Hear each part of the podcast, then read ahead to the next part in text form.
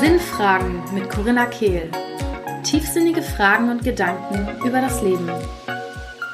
Herzlich willkommen zu einer weiteren Episode beim Podcast Sinnfragen mit Corinna Kehl. Heute zu Gast habe ich Andrea Morgenstern. Ich freue mich sehr.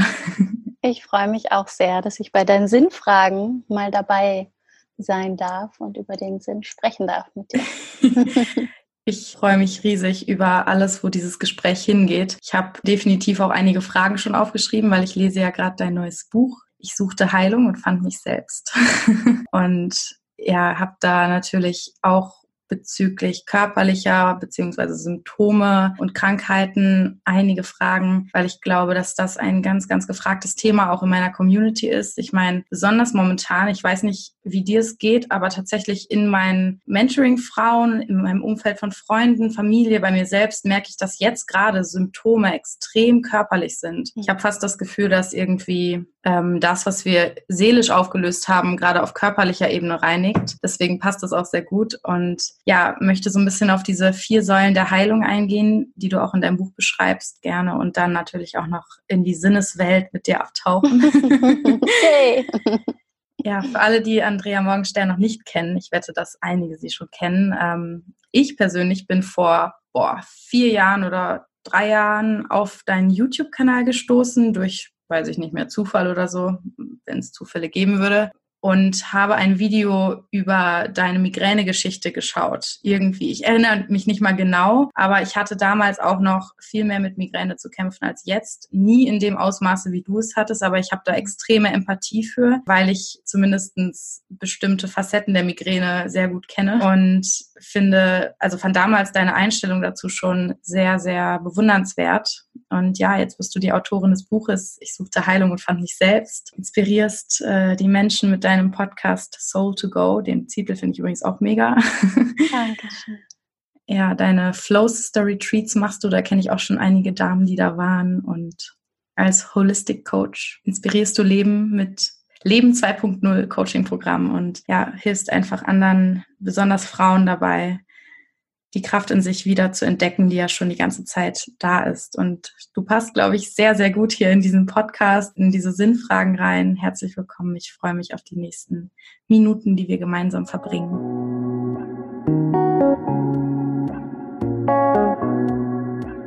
Danke, Corinna.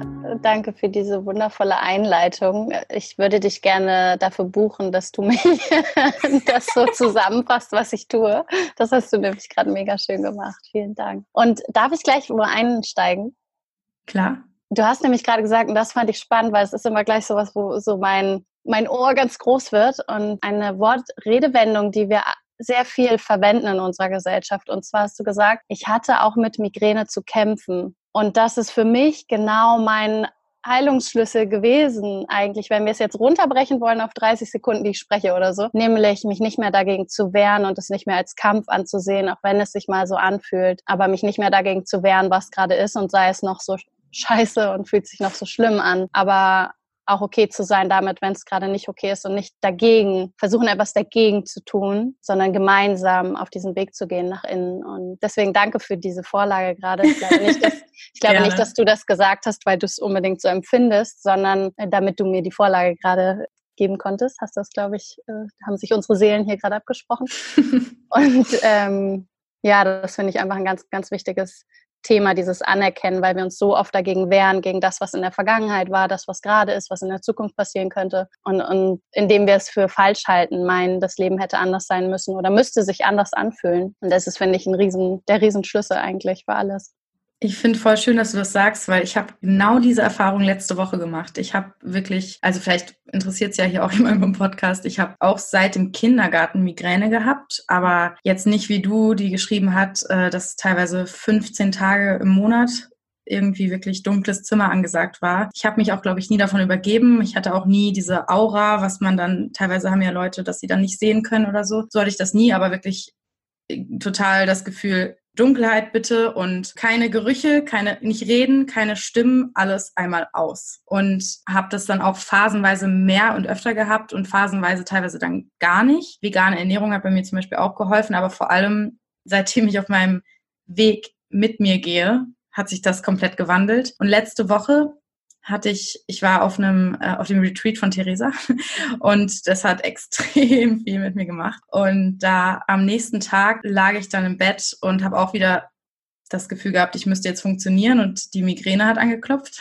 Und dann habe ich auch alles dunkel gemacht und plötzlich irgendwie so gedacht, ach ja, ich habe Lust, mich mit dem Rosenquarz-Massagestab zu massieren und habe einfach im Bett gelegen, mich massiert damit, meinen Kopf und habe so die Gedanken schweifen lassen die nächsten zwei Stunden. Dann irgendwann hatte ich so ein bisschen das Bedürfnis, einen Podcast wieder zu hören und dann bin ich irgendwann mal auf die Toilette und habe gedacht, ach ja, das Licht ist gerade gar nicht mehr so schlecht. Und ich habe das aller, aller, allererste Mal in meinem ganzen Leben ohne Medikamente zu nehmen, die Migräne loslassen können. Also die war jetzt am Abend nicht komplett weg, aber so, dass ich eine Serie und einen Film gucken konnte und du weißt, was es mhm. bedeutet. Ja.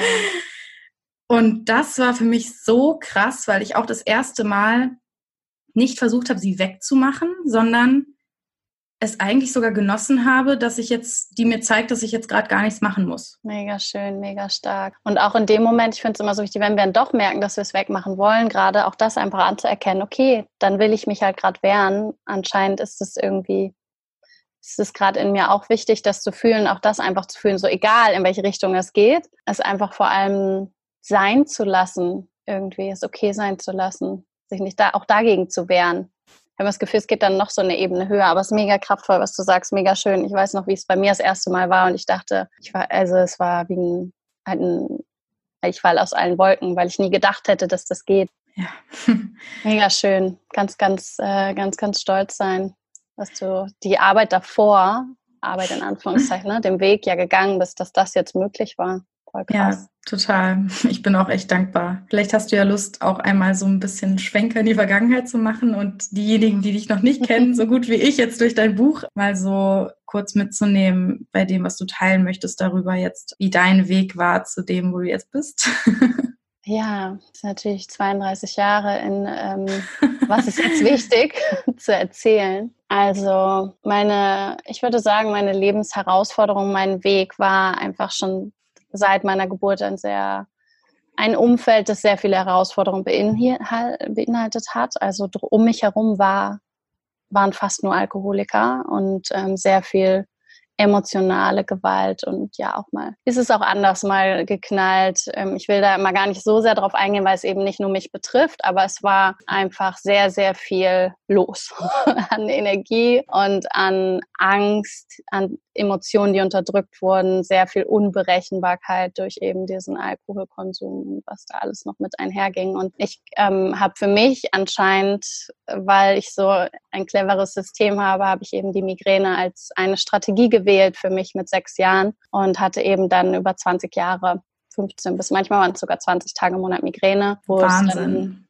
ja, es war irre. Also ich frage mich heute, ich weiß nicht, ob ihr das vielleicht kennt, alle, die ihr gerade zuhört, manchmal gibt es so Zeiten, wo wir uns hinterher fragen, wie wir das geschafft haben. Mhm. Wenn ein Mensch stirbt zum Beispiel und diese tiefer, krasser Schmerz da ist und wir denken, wir sterben mit und irgendwie Stück für Stück, auch wenn der Schmerz vielleicht auch bleibt und die Erinnerung und die Traurigkeit, aber es verändert sich und und so fühle ich mich heute. Ich kann mich, gerade wenn Leute mit mir reden, denen es noch so geht, ich kann, das resoniert ganz doll mit mir. Ich fühle das noch immer. Ich fühle auch diesen Schmerz. Aber gleichzeitig wirkt es so weit weg, dass ich mich frage, krass, äh, also so krass, dass, dass ich da durchgegangen bin. Aber in dem Moment hast, ist das ja das, was halt da ist. Mhm.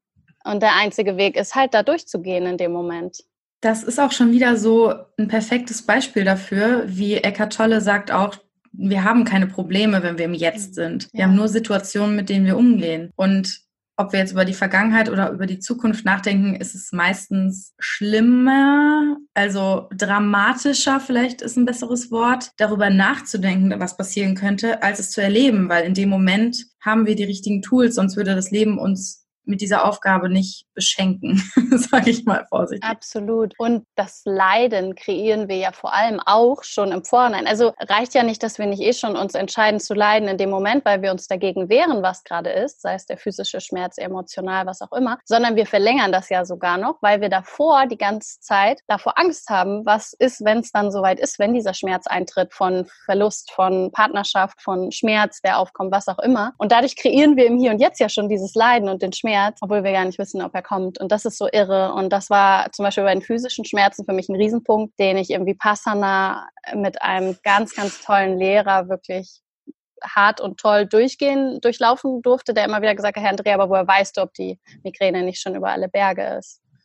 Und alle Heiler, einer nach dem nächsten hat gesagt, du bist eigentlich gesund und du erinnerst dich daran. Ich wurde immer wütender. Und glaubst du, jeder so war. Passana machen? Ich glaube, dass irgendwie Passana eine sehr große Herausforderung ist und dass, ja, ich finde es schon wichtig, emotional oder psychisch, was auch immer, wie wir es definieren, aber recht stabil zu sein. Hm. Also da kommen, kann auch sein, dass dir ein Missbrauch aus der Kindheit einfällt, den du über 40, 50 Jahre verdrängt hast, aus gutem Grund. Und da dann, ich glaube in Wahrheit persönlich, dass wir alle dafür alles haben, um damit umzugehen.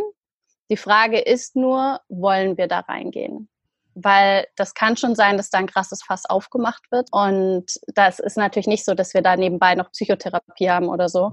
Deswegen, ich persönlich halte da sehr viel von. Ich finde es großartig, aber ich würde nicht sagen, hier, das sollte jetzt mhm. jeder machen, weil ich auch respektiere, dass genug Leute es auch nicht wollen und genug Leute auch sagen, Meditation will ich nicht oder so.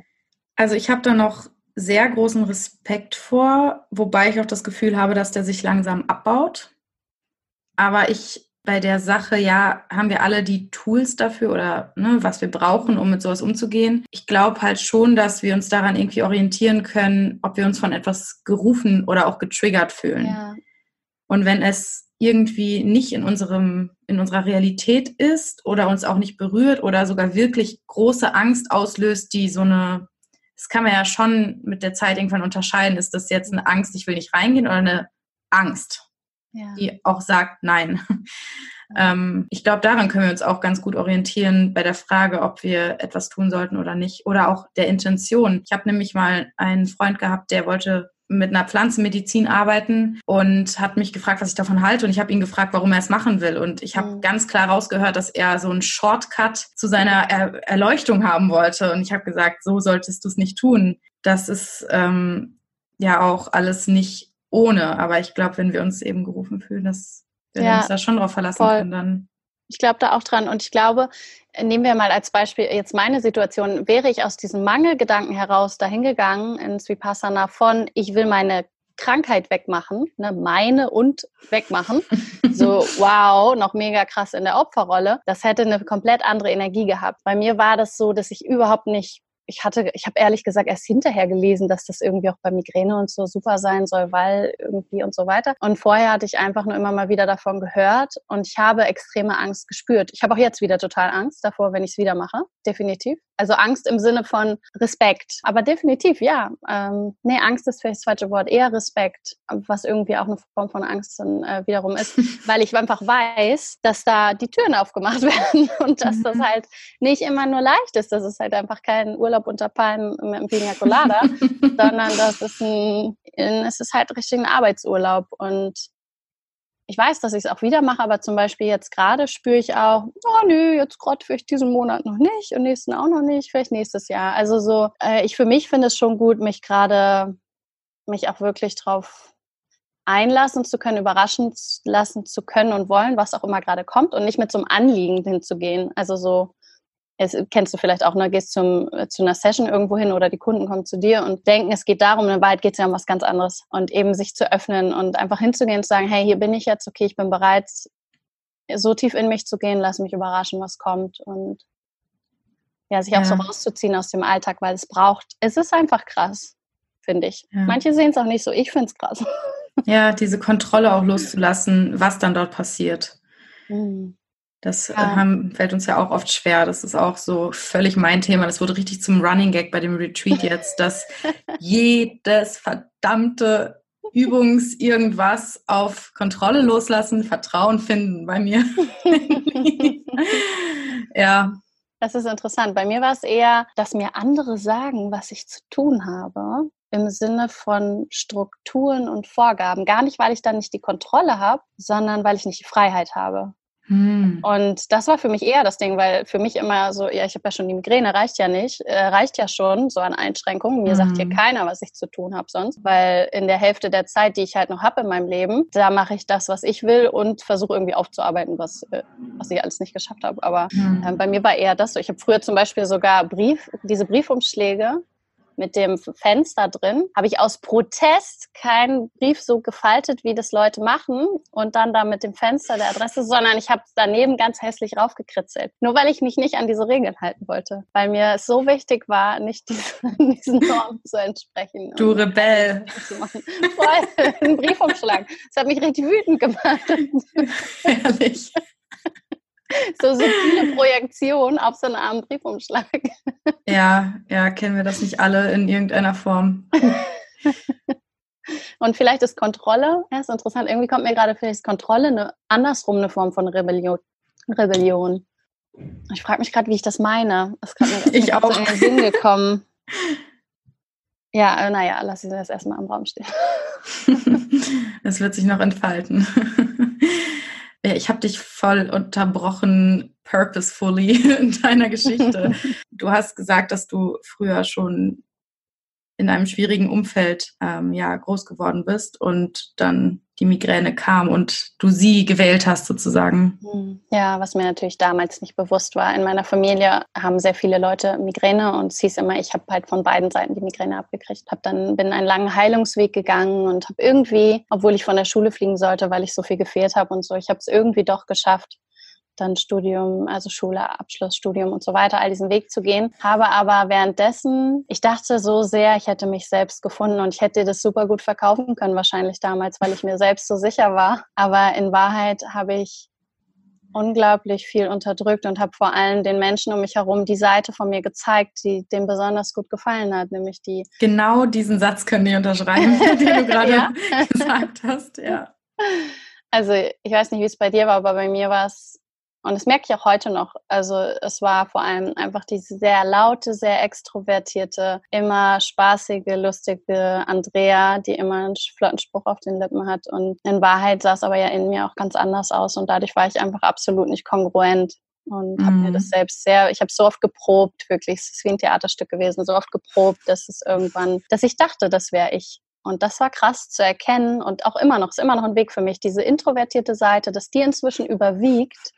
Das ist für mich immer wieder so, ich frage meine introvertierten Freunde dann, so wie ja meine Assistentin, äh, schicke ich dann manchmal so nach und sage, so, kannst du mir das nochmal erklären hier mit dem, also bei mir kommt jetzt das, aber ist das, also so, wie ist das so als introvertierter Mensch? Weil ich das nie gelebt habe. Für mich ist das total neu, total aufregend auch zum Beispiel irgendwo zu sitzen, einfach mal die Fresse zu halten. Mein Gott, I feel you. Oh mein Gott, genau das war meine Taktik. Ja. Das Witzige ist, dass sich das bei mir im Schauspielstudium hat mhm. sich das Theaterstück aufgelöst. Wow, wie krass. War wie eine Therapie quasi.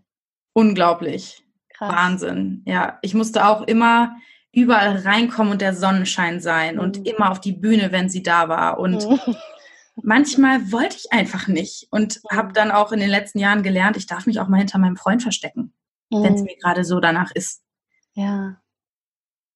Und das ist auch so wichtig. Und wir alle haben beide Seiten irgendwie, denke ich. Und bei manchen geht es halt darum, so rauszukitzeln, auch mal nach vorne zu kommen mhm. und vielleicht ein bisschen anzuschieben. Und bei anderen geht es halt darum, auch mal zu lernen, hey, nimm dir mal den Raum, dich mal anders kennenzulernen, ganz ruhig zu sein und ähm, ja, andere Seiten kennenzulernen, ist so witzig, weil mir heute so viel gesagt wird, auch im Podcast und überall, wow, und du wirkst immer so ruhig und du redest so ruhig. Und ich denke mal, wow, wenn ihr mich sonst auch klar, auch heute nochmal, wenn ich irgendwie in Rage bin, dann bin ich auch manchmal ganz schön laut und überlaut und denke manchmal, boah, Andrea, das war jetzt echt auch mhm. interessant, wie du dich gerade schon wieder da in die Mitte gestellt und gedreht hast.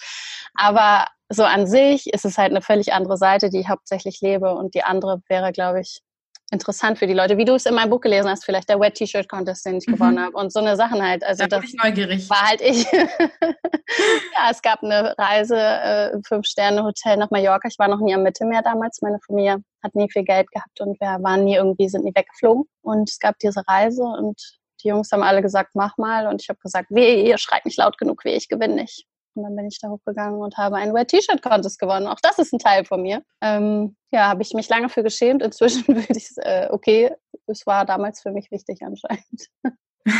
Ja, völlig okay. Und ich finde, ähm, das mit dem Rauskitzeln oder dem Zurückhalten finde ich, oder Zurückhalten finde ich nicht mal das passende Wort, sondern wirklich einfach Raum geben zum Sein. Ich glaube, da dürfen wir lernen zu spüren, was ist jetzt Mangel und was ist Fülle. Mhm. Wenn ich mich auf die Bühne gedrängt habe aus Angst, dass mich niemand sieht, war es Mangel. Mhm. Manchmal gehe ich auf die Bühne, weil ich Bock drauf habe und dann gehe ich auch. Mhm, ja. Und genauso bei introvertierteren oder schüchtern, schüchterneren Menschen, ja, gehe ich jetzt nicht nach vorne, weil ich Angst habe, aber ich mhm. möchte oder möchte ich nicht nach vorne? So diese zwei Pole kennenzulernen in sich selbst. Ja, und okay damit zu sein, sich über, zu überraschen, sich überraschen zu lassen, wann welcher Teil sich gerade zeigen mag. Weil manchmal wünschen wir uns so, oh, ich habe den Auftritt oder spreche mit der oder das, gibt das Retreat mit Coaching, bin da im Job, spreche vor, was auch immer und stellen uns so vor, aufgrund unserer vergangenen Erfahrung, wie wir uns da am besten präsentieren und fühlen wollen. Und dann stehen wir da und es ist was ganz anderes gerade da.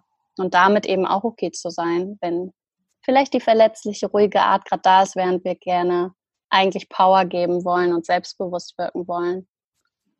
Total. Vor allem dann auch uns wieder zu besinnen, warum machen wir das Ganze und was möchten wir in dem Menschen vielleicht bewegen. Und das habe ich im Schauspiel auch ganz klar gemerkt, dass es tausend Wege gibt, um zu einem Ziel zu kommen. Heißt, wenn wir einfach dann diesen Auftritt haben, und Menschen berühren wollen, dann brauchen wir nicht laut sein oder zwingend leise sein. Wenn wir mit der Intention reingehen und echt sind, dann passiert das und wie das passiert, ist dann total, darf auch total neu sein. Ja, voll. Ich glaube nur, dass wir, weil unsere Gesellschaft hauptsächlich extrovertiert geprägt ist, viele, die so tun, als wären sie so, wie ich es früher getan habe, oder, oder ich war es ja irgendwie, auch, naja, schwierig zu sagen, aber viele, die eben so leben, auch wenn sie mal was anderes fühlen, sagen wir es so, und andere, die einfach sehr extrovertiert sind. Das ist halt die Mehrheit einfach. Und unsere ganze Gesellschaft ist so aufgebaut. In den USA noch viel mehr, was Freizeitaktivitäten angeht, aber auch in Deutschland ist es sehr na, ja, so wenn du nicht jeden Tag irgendwie rausgehst oder Leute triffst, Dinge machst, Hobbys hast, dann ist doch mit dir was komisch. Ja, und, und da, dieses Stigma erstmal loszulassen, das glaube ich, ist für viele auch ein Prozess, weil ich glaube, es ist nicht nur uns so geht, dass wir so ein bisschen erst eine Sache sehr gelebt haben, um dann herauszufinden, was wir alles noch sind. Ja, ist ja auch genau diese Gesellschaft, wie sie gerade funktioniert. Mhm. Noch sehr in dieser Young-Energie im Männlichen. Und wir dürfen alle Männer und Frauen wieder unsere weibliche Energie und Seite auch embracen und annehmen, um dann eben ja aus der Authentizität heraus zu leben. Ja, ja, das war für mich auch der größte Teil meines Heilungswegs und warum Yin-Yoga zum Beispiel auch so ein wichtiger Punkt war. Bei mir auch, ja. ja und Meditation, weil, weil ich einfach so extrem im Yang war. Das war echt crazy. Und das merke ich heute auch. Manchmal, es geht immer so phasenweise, kann ich mal wieder mehr im Yang sein, aber dann brauche ich auch wirklich ganz, ganz viel Yin. Ja. Und es ist auch kein Wunder, wenn wir uns dann Partner suchen oder so, die das, die das ausgleichen und uns mhm. wundern, warum, warum bin ich die mit den Hosen an immer, mhm. die so, was, warum? Das kann doch nur an dem anderen liegen. Mhm. Nein, natürlich nicht. Wie bist du in oder ans Thema Meditation rangegangen? Weil ich weiß, dass es für ganz, ganz viele so dieser Punkt ist, dieser erste Schritt reinzumachen. Und ich weiß eh, dass hinter Meditation stehen so viele Bewertungen, was jetzt eine gute oder eine schlechte Meditation ist und sowas. Deswegen würde mich mal interessieren, wie du damit angefangen hast. Also für mich, da zählt für mich auch wieder die Intention, die sehr, sehr wichtig ist. Das merke ich jetzt heute, wenn mir Leute schreiben, ja, ich meditiere doch schon so lange, ich habe immer noch Schmerzen. Also ich habe nicht so angefangen von, ich mache das, um gegen etwas zu kämpfen, sondern es war mein Ego, genau wie beim Veganismus, mein Ego, das gesagt hat, hier, die anderen können das auch, ich kann das auch.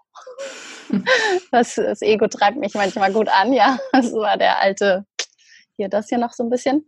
Und ich habe mir vorgenommen, dass ich das zumindest mal, ich weiß gar nicht, was die Zeitspanne war, aber für eine Weile ausprobiere, mich jeden Tag hinzusetzen, und zwar mit der Headspace-App und habe wirklich am Anfang nur fünf Minuten einfach da gesessen und meinen Atem beobachtet, mir das mit den Autos vorgestellt und so eine ganzen Sachen, die für mich damals noch neu waren und habe ganz basic so angefangen, meine Gedanken zu beobachten und erst einmal überhaupt reinzukommen in dieses Gedanken, Emotionen, wie hängt das alles zusammen und was kann ich oder wer bin ich eigentlich dahinter? Aha, ich kann das beobachten, aha, ich kann bewusst auch Dinge lenken, manche kommen auch einfach, aha, ich kann sie loslassen, die kommen ja und gehen, diese ganzen Sachen erstmal zu erfahren. Und dann war es so ein Prozess. Und für mich ist es heute immer noch sehr unterschiedlich, wie ich meditiere. Ich bin da sehr intuitiv. Also ganz oft ohne irgendwas. Dann habe ich mal wieder Bock von irgendwem jeden Tag äh, Joe Dispenza irgendwie geführte Meditation zu hören. Dann mache ich eher Visualisierung. Ich finde, auch da gibt es kein richtig oder falsch und ich würde niemandem sagen, oh, jeder muss meditieren. Klar, ich finde es saugeil. Ich bin mega überzeugt und ich glaube, dass wir in Wahrheit alle Fragen und Antworten in uns finden. Aber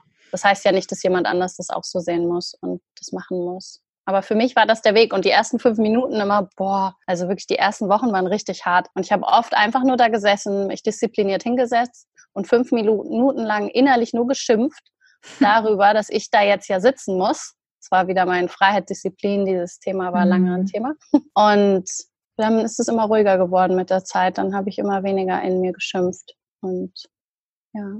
Wenn du jetzt nach einer Antwort suchst oder gerne eine Antwort empfangen möchtest, hast du dann eine bestimmte Vorgehensweise oder wie schickst du die raus in der Meditation, die Frage? Ich bin einfach generell sehr, sehr verbunden mit allem, mit so Energiefeldern, Spirits, wie auch immer wir es nennen wollen, einfach mit mir und allen Sourcen, allen ähm, Quellen. Quellen, ja, allen Quellen, danke, an die ich mich so wenden kann. Und dadurch habe ich so oft das Gefühl, dass es das gar nicht so aktiv mehr braucht, sondern Dinge, die kommen einfach mhm. zum Zeitpunkt, wann es wichtig ist. Und ich frage das eher so in mich selbst hinein und gar nicht unbedingt immer in der Meditation, sondern ich bin dauerhaft, sehr oft regelmäßig, nicht konstant natürlich, aber sehr achtsam, sehr bewusst und dadurch reicht es quasi, mir die Fragen in dem Moment selbst zu stellen aber es mhm. gibt auch manchmal andere Situationen. Also zum Beispiel, als ich mein, was war denn das, mein Online-Coaching-Programm, das, was ich jetzt anfange, als ich das auf Bali inhaltlich kreiert hatte, da habe ich ein paar Wochen versucht, kreativ zu sein. Da kam gar nichts, nichts. Und ich dachte ganz, ich will es doch so. Also ich habe doch so Bock eigentlich, aber es kommt nichts, es kommt einfach nichts. Mhm. Dann habe ich es habe ich es losgelassen, gemerkt, okay, da passiert nichts, also höre ich erstmal auf. Und dann habe ich eine Kakaozeremonie mit mir selbst gemacht. Ich mache das unglaublich gerne, einfach mit mir selbst. Sind für mich immer die intensivsten Kakaozeremonien eigentlich, in denen ich ganz viel sinnlich tanze und singe, mich verbinde, Gebete spreche, was auch immer sich gerade stimmig anfühlt und eben Kakao trinke. of course. The magic. Und an dem Tag, da habe ich richtig gemerkt, wie der Kakao hat mein Herz so geöffnet und ich kam in so ein demütiges Weinen von, ach so, ja, weil ich fragen darf um Unterstützung und weil, damit ich es nicht alleine mache, sondern damit ich wie beim Buch auch Unterstützung habe, die durch mich hindurchfließen darf und das ganz bewusst auch nochmal frage. Und da habe ich ganz doll einfach gebetet und gesagt, hey, ich habe es verstanden, ich bitte euch so, hey, wer, was auch immer, hier ähm, einfach seid voll da und lasst mich genau das in diesem Kurs kreieren, was jetzt wichtig ist. Und danach floss es und war super. Aber das war schon was, was ich zum Beispiel nach draußen geschickt habe, gefühlt. Ja. Es gibt ja insofern kein drin und draußen, aber gefühlt zumindest.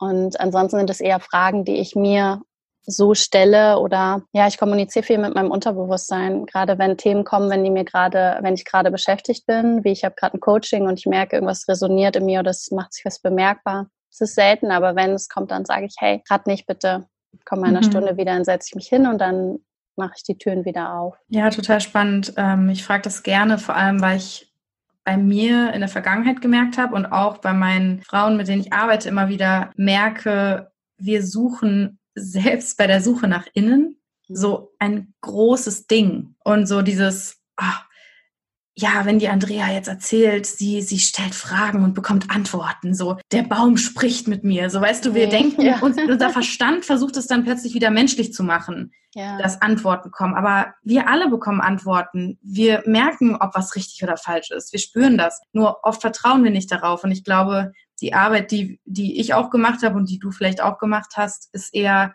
diese Stimme immer schneller als auch valide anzusehen, die mhm. da ist und vor allem hinzuhören. Ich glaube, gerade in dieser Young-Gesellschaft, wir haben uns halt abtrainiert hinzuhören. Wir beschallen uns mit allem mhm. um uns herum und die Energien sind so wild um uns herum in vielen Orten, dass wir, dass es einfach erst einmal ein Training braucht. Das ist wie ein Muskeltraining, um wieder hinzuschauen und hinzuhören, einfach wahrzunehmen, was, was es wann in mir denkt, was ich wann denke, wie ich mich fühle und dann eben das auch als das, was es ist, wahrzunehmen und anzuerkennen und es nicht kleiner zu machen. Das ist immer der nächste Schritt, finde ich. Aber erstmal für bei vielen und bei mir damals auch, hapert es erstmal dran, überhaupt zu merken, was eigentlich abgeht.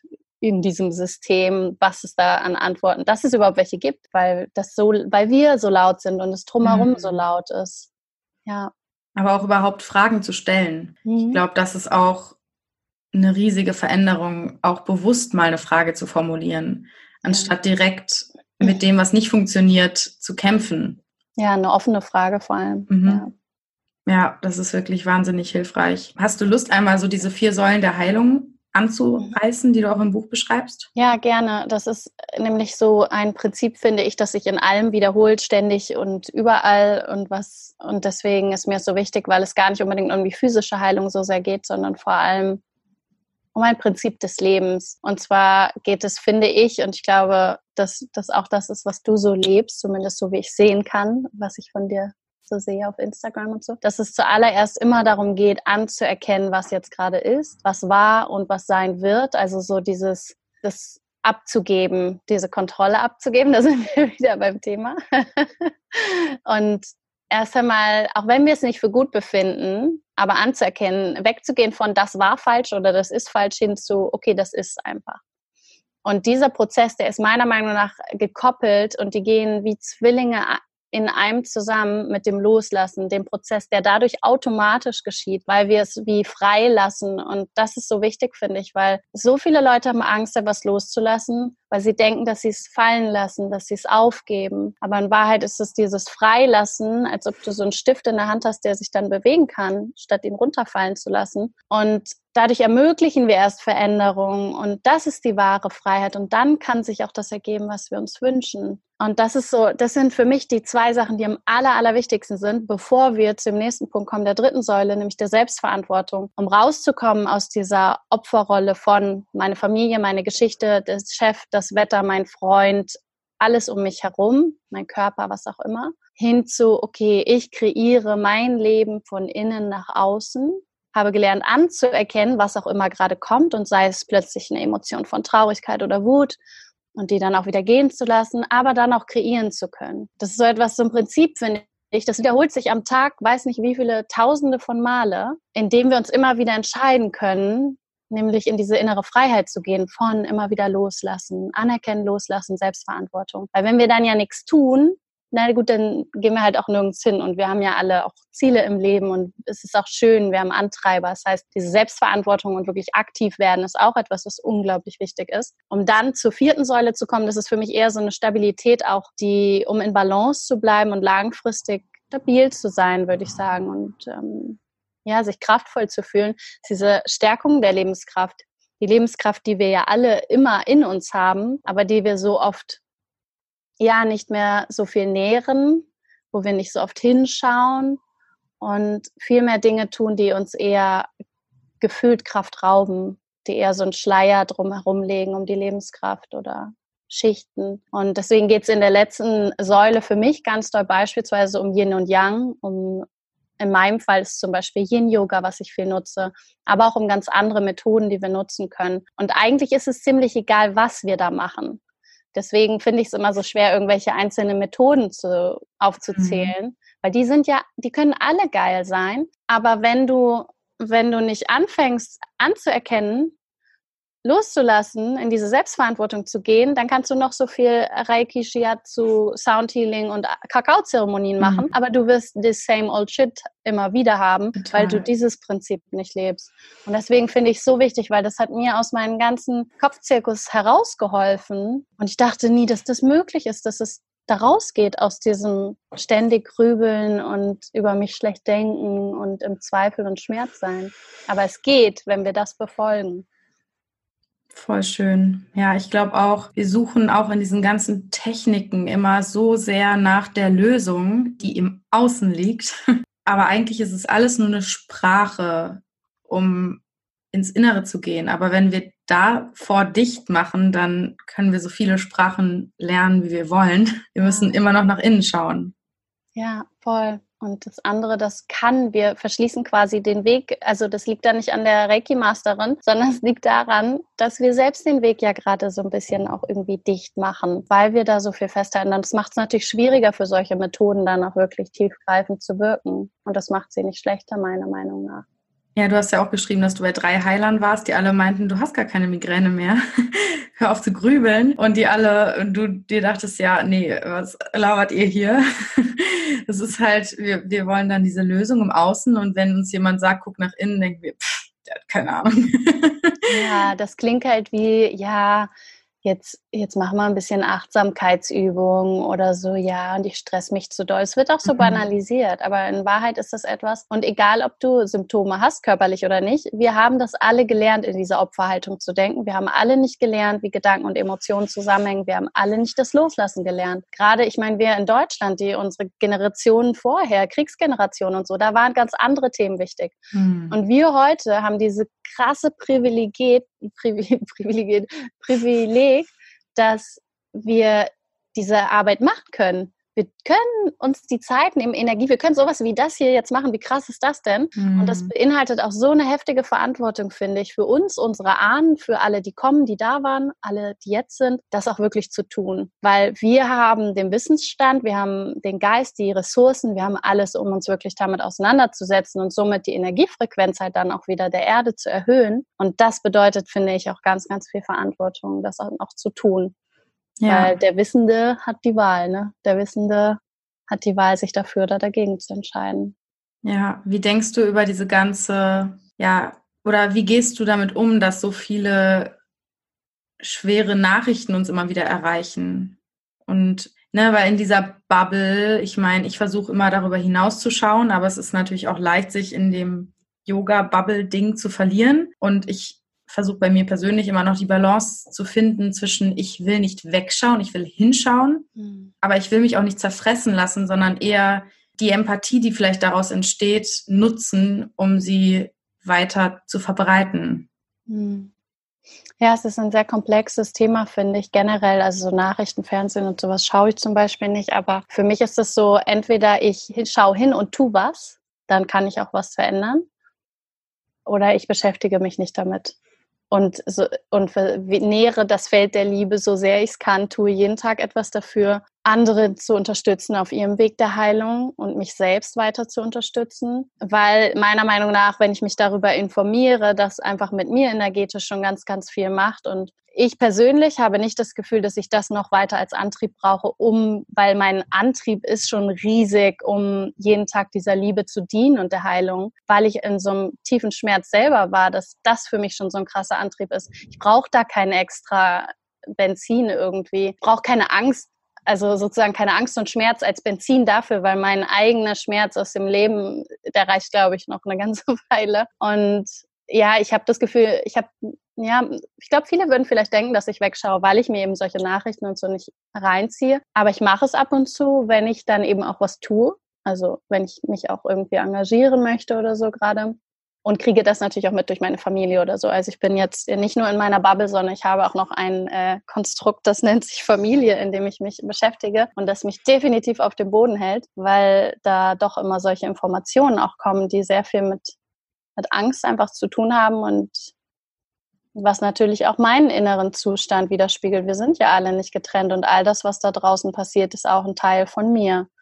Und deswegen schaue ich dann hin und entscheide mich aber auch, dass das nicht in meinem Alltag für mich ein großer Teil ist, weil ich es nicht ja, will. Nee, also Nachrichten, das tue ich mir auch nicht an. Das ist, da brauche ich mich nicht foltern lassen bewusst. Ja, foltern eben. Ja, es ist wirklich so. Ich habe bei mir persönlich gemerkt und ich glaube, da ist einfach ganz wichtig, dass wir lernen, radikal mit uns selbst ehrlich zu sein. Dass ich in gewissen Themen in den letzten Jahren noch weggeschaut habe hm. und mein Herz auch verschlossen habe aus Angst, was da alles kommt, wenn ich das mal öffne, auch für die kollektiven Themen, weil ich so eine Sensitivität habe, die ich ganz, ganz lange Zeit weggedrückt habe. Und für mich ist es gerade immer wieder so ein etwas nach vorne und wieder zurück, also so ein Balance-Spiel wirklich so. Auf der einen Seite mehr hinzuschauen und mich auch politisch mehr zu interessieren und auch mehr die Augen zu öffnen für Adversity, ich weiß nicht, wie es auf Deutsch heißt, ähm, aber so, dass wir als weiße Menschen einfach ja. privilegierter sind und sowas. Ich habe lange Zeit eine ein, also relativ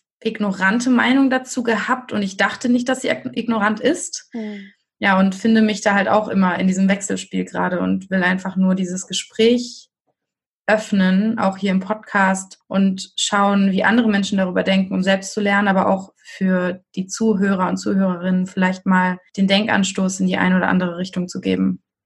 Ja, das finde ich total wichtig, was du sagst. Und genau diese Balance ist es am Ende. Und meiner Meinung nach kann keiner von uns sagen, wie die Balance für den anderen aussieht. Auch wenn ich mir wünsche, dass alle vegan leben oder so, ich habe keine Ahnung, wie für den anderen die Balance aussieht. Oder ist jetzt nur ein Beispiel. Und deswegen versuche ich da immer möglichst urteilsfrei einfach auf andere und auf mich selbst zu schauen, weil wir alle Bereiche haben, wo wir nicht hingucken wollen. Egal wie sehr wir uns nach außen darstellen als den Weltretter, der sich super krass engagiert, wir alle, seien es innere Themen oder eben eben auch, die mit der Umwelt, mit der Natur, mit Tieren, was auch immer, mit Menschen zu tun haben. Äh, wir haben alle Themen, wo wir nicht hinschauen. Wir haben alle Schatten in uns oder im Außen. Und auch das ist Teil einfach des Menschseins. Und das ist normal und okay. Und wenn wir uns dagegen dann wieder wehren, dann kreieren wir ja wieder einfach nur mehr Schmerz und Angst und mhm. erzeugen das Gegenteil. Und bei mir ist es immer so phasenweise. Also ich habe zum Beispiel jetzt auf Bali vor paar Monaten habe ich zu Hause ganz doll so ein, eine Hunderetterzeit gehabt, da wo ich, wo ich richtig auch mit, mit meinem ganzen Herz und auch Freude, Traurigkeit, Schmerz, mit allem in diesem, also in diesem Thema drin war. Und ich bin sehr passioniert, wenn ich mich mal für eine Sache interessiere. Meine Freundin hatten am nächsten Tag Sprachnachrichten darüber, wo ich jetzt ein Haus miete, um so ein Rescue-Dings da aufzumachen. Ich hatte ein Konzept nachts ausgearbeitet, wie ich das alles mit meiner Arbeit verbinde ich war all in, habe mich dann auch um mehrere Hunde gekümmert und habe dann aber auch mit der Zeit wieder gemerkt, okay, nee, mein Auftrag hier ist gerade bei den Menschen, mit den Menschen zu arbeiten, um dann mit dem Output finanziell oder zeitmäßig, was auch immer, dann etwas zu tun für die Hunde. Aber meine, also ich habe so für mich nochmal wieder gemerkt, okay, ich habe mich jetzt wieder eingependelt, okay, ich habe mhm. das kennengelernt, ich habe sehr intensiv da auch gegeben, gefühlt und habe aber gemerkt, okay, nee, meine Aufgabe ist hier eine andere und ich glaube, so ja. darf jeder finden, wo dann herausfinden, wo denn die eigene Aufgabe gerade ist oder wo wir auch wollen, dass sie gerade da ist. Ja, ich glaube auch, dass wir immer wieder uns darauf besinnen sollten, dass die Energie trotz allem das Wichtigste ist. Ja. Und wenn wir dann in so einen Dogmatismus fallen, stärken wir die Getrenntheit noch viel mehr, wenn wir dann wieder verurteilen und wieder wegschieben, wer nicht so denkt wie wir oder sowas. Und ich glaube, dass die Energie an erster Stelle stehen sollte und danach auf jeden Fall auch die Handlung, aber aus einer Liebe heraus und nicht wieder aus einer Angst gesteuert, weil damit schaffen wir ja noch mehr Angst auf der Welt, auf der Angst Schuld an Krieg und all diesen ganzen Themen ist. Ja, absolut. Ich bin 100 Prozent bei dir. Und ich glaube, dass die Chance, gerade dass wir auch auf so viele Themen uns gegenseitig aufmerksam machen, die Chance beinhaltet, in Wahrheit geht es, glaube ich, nicht um die materiellen Symptome auf dieser Erde. In Wahrheit geht es um unsere Natur, um Energie, wieder zurückzukommen zu unserer wahren Natur und vor allem zusammenzukommen. Quasi mhm. wieder uns ums Feuer zu setzen, gemeinsam. Hatte ich gerade vor Augen so dieses ja? Bild, ja. Geil.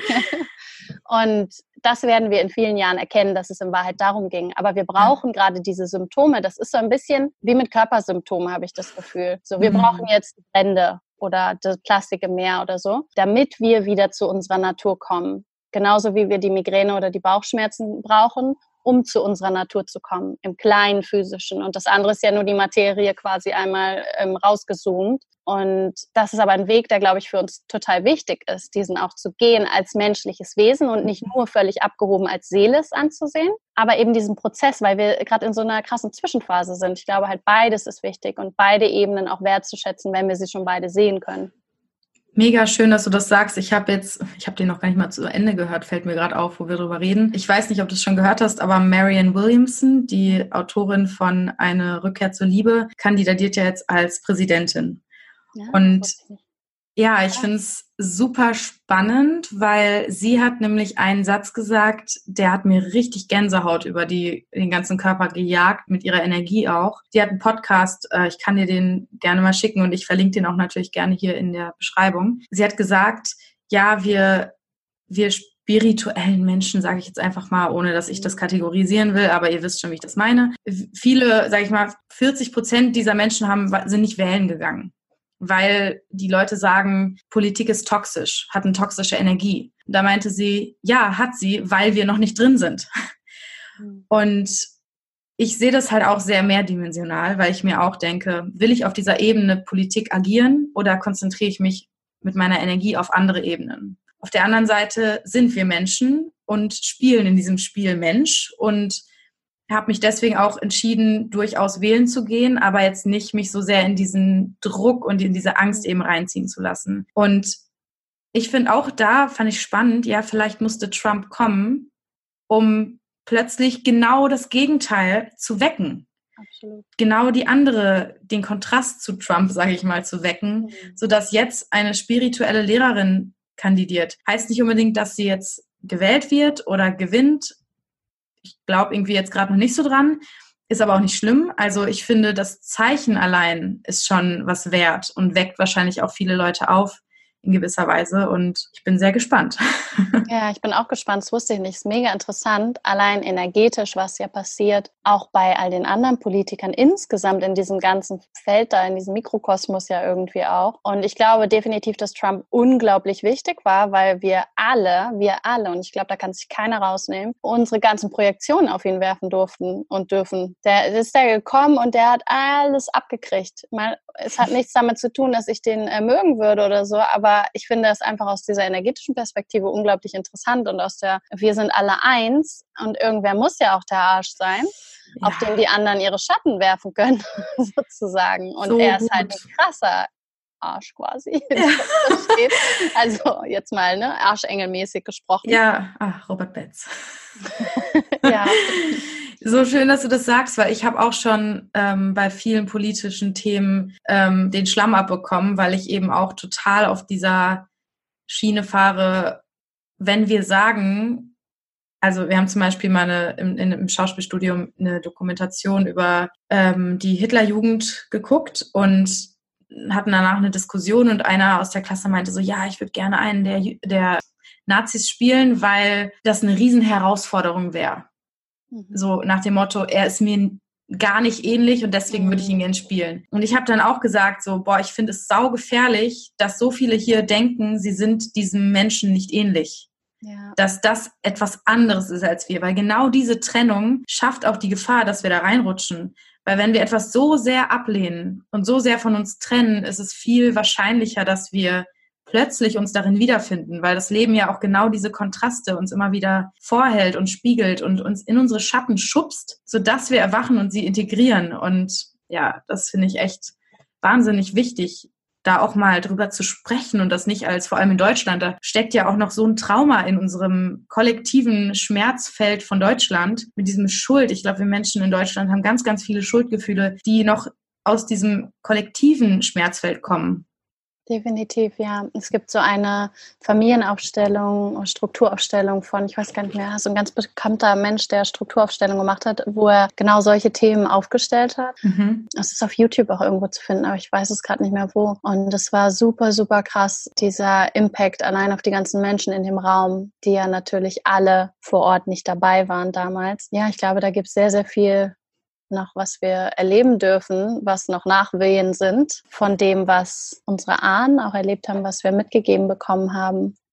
Und ja, finde es super wichtig, gerade was du sagst. Ich glaube auch, je mehr wir es unterdrücken, desto mehr ist es halt echt wie so ein Luftballon, den wir versuchen, unter das Wasser zu drücken. Und der ploppt früher oder später irgendwo hoch und es ist unglaublich anstrengend, den darunter zu drücken. Und das ist mit jedem Gefühl, mit jedem Schatten, mit all diesen Sachen so, die wir nicht wollen. Und wirklichen Frieden können wir finden, indem wir halt auch die ganzen Seiten, die wir nicht so gut finden, indem wir die auch erkennen, anerkennen, dass auch die Teil von uns sind. Auch die Sachen, besonders die Sachen, die wir in den anderen nicht mögen. Ja, genau dieser Widerstand dagegen macht, er schafft ja auch die Macht ja. von der Schattenseite, die wir eigentlich in dem Schatten gedrückt haben oh. wollen. Ja, wir denken, damit hätten wir Macht und in Wahrheit geben wir dem Macht. Ja. Total, ja. Schön, dass uns dieses Gespräch dahin geführt hat. Sehr unerwartet. Letztlich bei Trump und äh, Marianne Williams. und Warum auch nicht? Weltkriegen. ja, mich würde mal interessieren, wie du jetzt mittlerweile mit krankheitlichen, körperlichen Symptomen umgehst und wie du ihre Botschaft ermittelst oder erforschst. Also, heute Morgen bin ich aufgewacht und hatte plötzlich Halsschmerzen. Mhm. So, ich habe es ja auch immer noch und dachte so, aha, also ist jetzt mal ein Beispiel, ein sehr subtiles Beispiel. Aha, interessant erstmal. Wo kommt das denn jetzt her? Ja, klar, war Regen gestern und so, aber woher kommt das auch aus anderer Ebene? Also ich gucke sowohl, also ich gucke auch die physische an, weil meiner Meinung nach auch da, ich bin nicht gegen die westliche Medizin oder so, ich finde immer alle Ebenen ganz gut zu betrachten. Habe mich aber gefragt, in dem Fall beispielsweise, das Subtilste mit dem Halschakra ist ja immer die Wahrheit sprechen. Und demnach ist das auch das Erste, was dann immer kommt und woran ich vorhin gedacht habe und mich gefragt habe, wo, wo ist es denn gerade herausfordernd, vielleicht meine Wahrheit zu sprechen? Wo habe ich gerade Angst, meine Wahrheit zu sprechen? Wo bin ich gerade vielleicht dabei? Wo löst sich was? Dann fiel mir ein, dass ich gestern habe ich eine sehr intensive Genogrammarbeit, Energiearbeit gemacht, als Kunde selbst bekommen und gedacht, okay, vielleicht hat es da mit den Ahnen noch zu tun, dass ich jetzt gerade lerne, dass ich mich auch entgegen der Gesetze, die in unserer Familie gelten, auf unbewusster Ebene verhalten darf und somit meine Wahrheit leben und ähm, meine Wahrheit sprechen darf und trotzdem noch dazugehöre, so ein neues Gesetz sozusagen. Ja, und das frage ich mich dann so. Und manchmal lese ich noch nach, wenn ich äh, gerade zufällig bei diesem Buch bin, weil das nicht mit mir um die Welt reist. Also ich reise ja nicht um die Welt, aber auf Bali zumindest habe ich es noch nicht mit hingeschleppt, weil es so groß ist. Von Rüdiger Dahlke, das Krankheit als Symbol. Das ist für mich so das Buch, in dem ich am meisten nachschlage. Und vor allem erst einmal auf Körperebene. Ich gucke so erst einmal, was die einzelnen Körperpartien bedeuten können mhm. und dann die einzelnen Symptome. Vorher mache ich aber eben genau das, was ich gerade gesagt habe, dass ich mich selbst frage, wofür könnte denn der Hals zum Beispiel stehen, schlucken. Also bei mir kam gleich halt, okay, schlucken, wo schlucke ich was oder ne, und so weiter. Mhm. Und dann nochmal auf emotionaler Ebene, dann gucke ich, was sagen andere Leute dazu. Und ja, jetzt ja, gerade habe ich damit nicht mehr gemacht, aber hatte auch nicht das Bedürfnis. Ja, ja, Louise L. Hay ist auch jemand, an der ich mich zum Beispiel immer orientiere. Ich habe auch ihr kleinen Duden der, der, Gesundheit hier stehen. Ja, ihrer ist kleiner, ne? Deswegen habe ich schon mal überlegt, ob ich mir den nicht äh, für Bali noch hole. Also bei mir ist das Heft wirklich so ganz dünn, ja. Rudis ist nämlich. Wow, okay. So Sie hat gerade einen dicken Schinken gezeigt für alle, die hier nicht sehen. ja, krass. Ja, es ist wirklich schön ich meine, ich persönlich frage mich mal, ob das anderen auch so geht, weil ich habe da, glaube ich, schon ein natürliches Gefühl für. Ich glaube nicht, dass das jeder Mensch oder viele haben sich vielleicht abtrainiert, aber so mir fällt auch ziemlich schnell immer ein, ja. wofür etwas an meinem Körper stehen könnte, rein metaphorisch gesehen. Ja, ja, ist bei mir auch so. Ich glaube, das hat viel damit zu tun. Du hast ja auch vorher äh, was Kreatives gemacht. Du bist ein kreativer Mensch. Du hast vielleicht eine Fantasie, die du am Leben erhalten hast, auch durch dieses Schauspielen und so. Jemand, der vielleicht gleich in den Büro, ins Büro gegangen ist mit 18 und sich nur noch mit Zahlen beschäftigt hat, hat vielleicht nicht mehr so oft trainiert auch diese, mhm. ne, diese Fantasie und diese Kreativität am Leben zu halten und darf sich vielleicht erstmal noch eine Weile darin üben, sich daran zu erinnern wir alle haben das, glaube ich. Ich glaube, da ist niemand mehr begabt oder weniger, aber manche von uns haben das einfach im Laufe des Erwachsenenwerdens abtrainiert bekommen mhm. oder beziehungsweise haben uns uns selbst abtrainiert, weil wir dachten, das wäre sicherer und haben ja, haben es einfach ein bisschen vergessen, dass es überhaupt geht und wie es geht und dürfen das wieder lernen. Ja, ich glaube so auch aus eigener Erfahrung ist und das hast du ja auch geschrieben in deinem Buch, ist so wirklich auch bei chronischeren Krankheiten, ne, die einfach immer wieder kommen oder einfach, was heißt schon chronisch, Sachen, die uns immer wieder widerfahren. Ähm, das meine ich jetzt gerade mit chronisch, dass da besonders eben so eine krasse Identität dran hängt. Ja. Das ist, glaube ich, schon einer der Hauptfaktoren, warum wir an Krankheit oder eine Krankheit vielleicht auch immer wieder erschaffen und denken, sie wäre chronisch, obwohl wir ein Bild der Vergangenheit wieder und wieder malen. Hast du einen, einen Tipp, wie man da rangehen kann?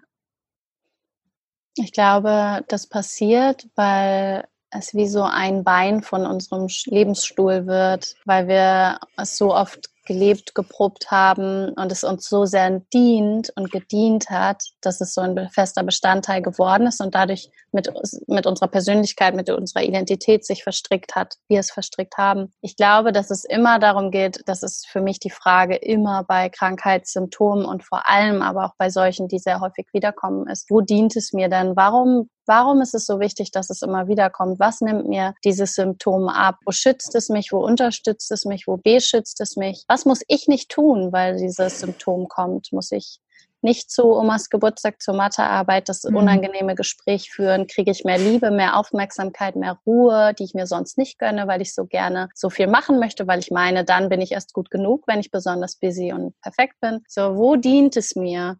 Und dann können wir lernen, wenn wir sehen, wo es uns dient, oder können wir herausfinden, wie wir uns das, was uns das Symptom gegeben hat, nun langsam lernen können, anders zu geben. Und da ist es ganz wichtig, finde ich, ganz einfühlsam mit uns zu sein und nicht zu versuchen, das sofort wegzumachen, ähm, auch wieder aus diesem Mangel zu agieren, sondern zu gucken, okay, das dient mir bis hierhin anscheinend. Vielleicht verstehe ich es schon ein bisschen, vielleicht nicht. Aber jetzt fange ich an zu lernen oder ich möchte lernen, Stück für Stück herauszufinden, wie ich mir das anders geben kann. Wie kann ich anders Ruhe in meinen Alltag integrieren, meine Wahrheit sprechen, Nein sagen, mich nicht ständig schuldig fühlen, mich ständig entschuldigen und so. Mhm. Und dann kann das andere weniger werden. Ich finde, es muss, es muss etwas Neues wachsen quasi. Wir können nicht das eine Bein von dem Stuhl abhacken, mhm. sondern wir, es ist wichtig, dass wir erstmal an dem anderen basteln, bauen. Und dann darf es gehen mit der Zeit.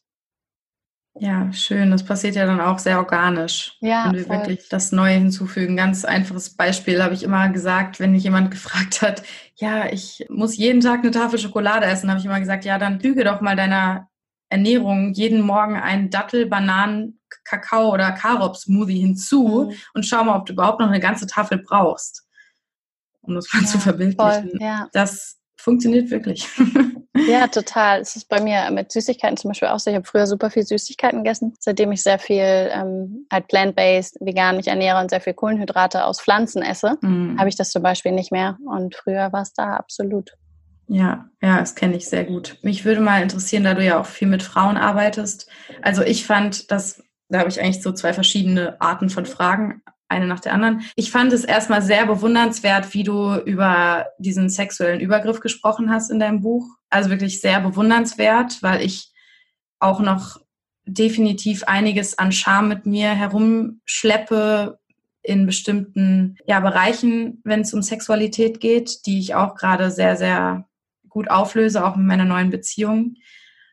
Und ich habe heute noch mit Jill drüber gesprochen und wir haben oder ich habe mich gefragt, weil ich auch oft die Frage bekomme, ja, wie können wir denn das überhaupt heilen? Und ich habe auch das Gefühl, dass wir im Frauenschmerzkörper so viel Scham liegen haben, wenn es um Sexualität geht. Ich habe so lange mir nicht zugestanden, Lust zu empfinden und ich dachte, ich würde nur dafür da sein im sexuellen Umgang, um dem Mann Befriedigung zu schaffen und sonst bin ich keine gute Frau. Und ich habe das Gefühl, da hängt so viel Schwere, vor allem weil noch so viel Tabu da drum rumliegt und deswegen erstmal Hut ab, dass du so offen darüber sprichst und schreibst und ja, wie konntest du für dich da Heilung einleiten? Tatsächlich also ich glaube, diese sexuelle Heilung oder Heilung der Weiblichkeit, all diese Dinge, die du gerade angesprochen hast, ist ein Prozess bei uns allen. Ich kenne da niemanden, der fertig ist ich glaube, wir sind auch eine Generation gerade, die eben da an einem Punkt ist, wo die vor uns noch gar keinen Raum für hatten. Da war erstmal ganz andere Emanzipationskram dran. Mhm. Und wir können jetzt noch tiefer gehen. Wir dürfen ganz andere Sachen ansehen und dadurch eben heilen, dadurch, dass wir sie ans Licht holen. Deswegen, das ist, glaube ich, alles ein Prozess, genau durch sowas, wie du auch mit Theresa, wie ihr zusammen gemacht habt, ihr Frauen, die zusammenkommen, drüber reden, sich halten, diesen Raum schaffen, wie auch bei mir in den Retreats sich erst einmal öffnen mit all dem Schmerz und auch dem Schmerz aus, aus sexuellem Missbrauch, sei es aus diesem Leben, aus vielleicht, obwohl wir uns nicht dran erinnern oder wir erinnern uns dran oder vielleicht von unseren Eltern, unserer Mutter und dem weiteren Vorfahren. Und das ist, glaube ich, ein Riesenweg, ein Riesenprozess, den wir alle gemeinsam gehen dürfen. Und da ist, glaube ich, keiner von uns fertig. Aber für mich mit diesem Missbrauch damals und es ist interessant, dass du ihn gerade Übergriff nennst, weil ich wurde vor ein paar Tagen gefragt, warum ich nicht ähm, Vergewaltigung geschrieben habe in meinem Buch und finde das schon alleine total interessant. So, welche, welchen Term benutzen wir wann?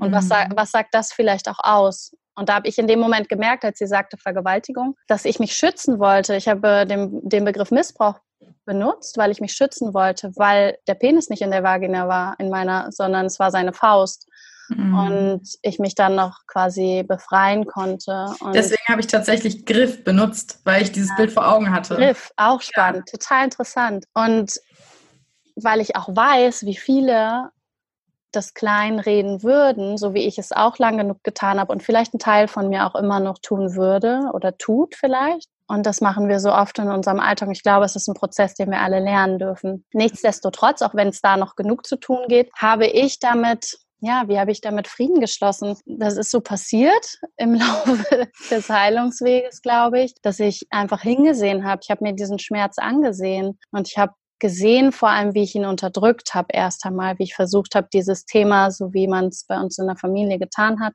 unter den Teppich zu kehren und einfach weiterzuleben, weil es war ja keine richtige Vergewaltigung.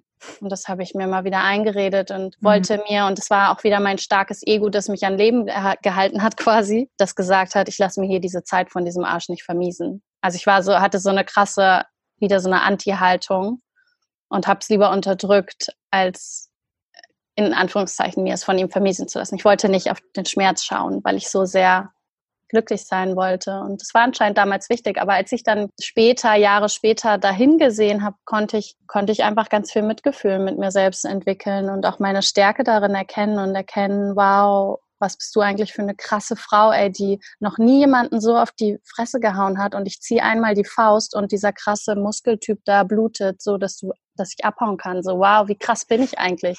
Es war für mich so voll, mhm. ich habe mir so meine Kraft zurückgeholt, hatte ich das Gefühl, weil ich sie erkannt habe, wie viel Kraft ich anscheinend auch habe im Notfall, obwohl ich erst nicht schreien konnte, weil kein Ton aus mir kam. Ich hatte die größte Ohnmachtserfahrung und aus dieser krassen Ohnmachtserfahrung habe ich auch die größte Kraftquelle schöpfen können. Und dieses Erkennen war für mich so krass und gleichzeitig auch zu erkennen, dass er er hat aus seinem Schmerz gehandelt. Also ich würde ich ihm jetzt begegnen, glaube ich, würde es physisch etwas mit mir machen. Also ich glaube, mein Körper würde reagieren. Also ich würde Emotionen spüren ähm, noch. Oder kann ich mir zumindest vorstellen, ich weiß es nicht. Aber ich habe nicht das Gefühl, und das war, glaube ich, auch ziemlich kurz da, dass ich irgendwie wütend sein müsste oder irgendwie da so ein Groll sein müsste, sondern er hat aus seinem tiefsten Schmerz heraus versucht, die versucht, Liebe zu erhalten, zu kontrollieren. Mhm. Er hat versucht, sich sicher zu fühlen. Und ich fand es scheiße, ich finde es nicht gut, ich wünsche das niemandem. Aber er hat auch irgendwie sein Bestes getan. Und hm, schön. Ja, und deswegen empfinde ich da auch irgendwie so keinen Groll. Ich hatte ihn Jahre später, habe ich dann einmal noch gesehen, was sich interessant angefühlt hat. Aber irgendwie auch okay.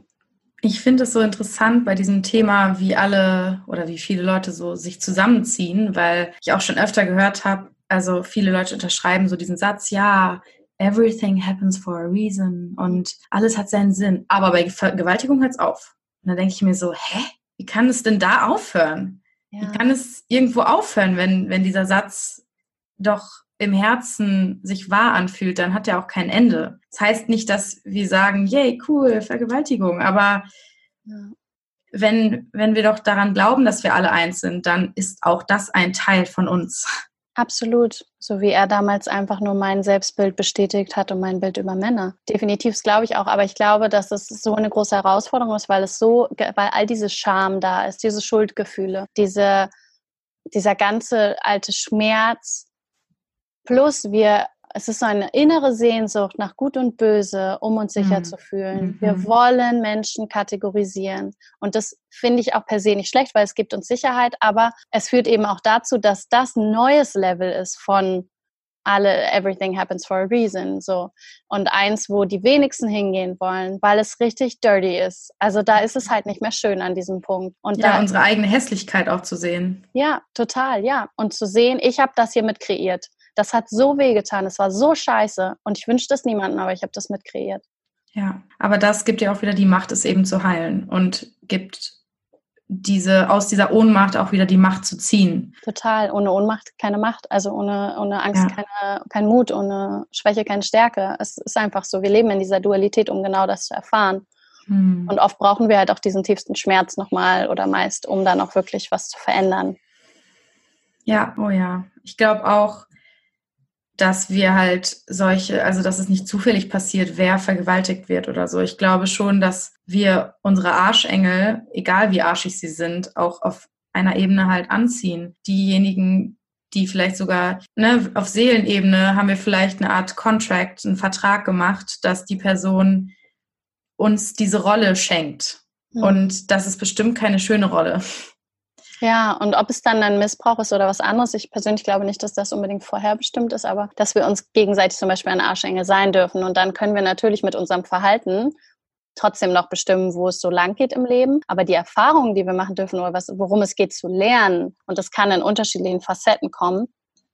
Ich habe mir halt nochmal richtig da nochmal einen abholen wollen, damit ich äh, immer richtig mhm. hingucke. Aber ich glaube, das kann halt dann sich unterscheiden, wie es sich äußert.